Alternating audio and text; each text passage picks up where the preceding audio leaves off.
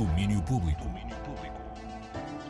Bem-vindos ao resumo do dia do Domínio Público. Eu sou a Teresa Vieira e trago os destaques da rubrica de Arte e Cultura da Antena 3 desta sexta-feira, que começámos a apontar para o fim de semana, primeiro momento em que vamos ter Ágora em Leiria, um ciclo de programação que até outubro traz várias propostas artísticas à cidade. Gui Garrido, da organização, fala-nos de alguns dos planos para este primeiro fim de semana. Temos Aldina Duarte, representativa também desta identidade cultural portuguesa, não é? Deste nosso fado, desta nossa forma de estar e de sentir e de preferir as palavras e o peso que elas carregam e a missão. Temos também o Pedro Mafama, não é? Que celebra também esta Portugalidade, celebra uma série de propostas musicais que fazem parte da nossa identidade também portuguesa. Eh, a nível de, das artes performativas, temos as Antiprincesas, da Cláudia Gaiolas, Ehm, especificamente aqui com a Clarice Lispector, e o Ciclo de Princesas é, é, um ciclo sobre mulheres, heroínas à sua forma, que foram transformando também o mundo em, em, diversos pontos e em diversas geografias e de diversas formas. As árvores não têm pernas para andar, da Joana Gama, também evoca exatamente isso, não é? Este, e fazendo esse paralelismo, este castelo que outrora foi só muralhas, agora sim também é abraçado pelo verde, pelo verde das árvores, das plantas, e como é que isto vai nos transformando ao longo dos tempos. E apesar das árvores não terem pernas para andar, elas são também a possibilidade de continuarmos aqui todos a respirar e, e, a criar locais de encontro. Um pouco da programação do primeiro de três fins de semana de Ágora no Castelo de Leiria. E já que pensamos em planos para estes dias, o Quartel do Carmo, em Lisboa, está de portas abertas aos peregrinos da Jornada Mundial da Juventude.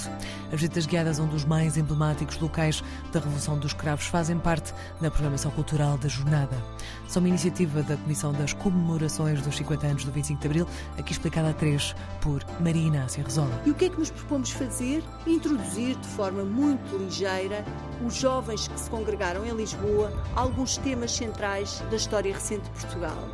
Visitamos o Quartel do Carmo, um lugar simbólico desse dia 25 de abril de 1974, onde se deu a rendição do último presidente do Conselho da Ditadura, Marcelo Caetano.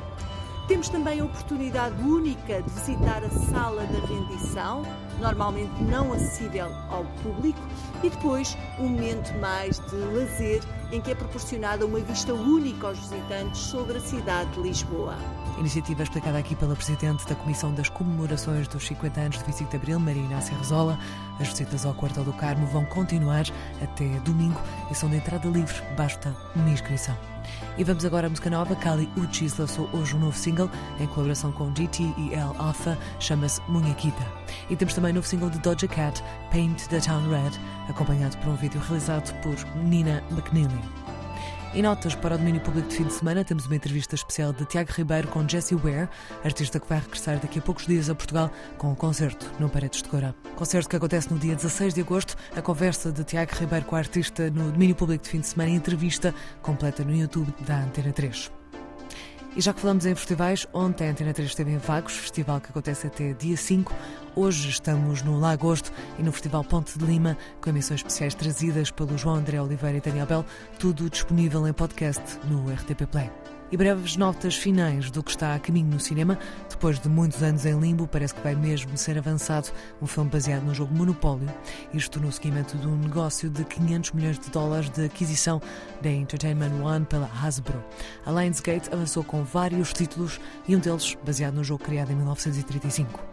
Mais perto vamos ter um filme musical chamado Dix, sendo que ainda não há data de estreia em Portugal, um musical que conta com Megan Thee Stallion no elenco e para os mais curiosos o trailer deste filme da A24 está disponível no YouTube.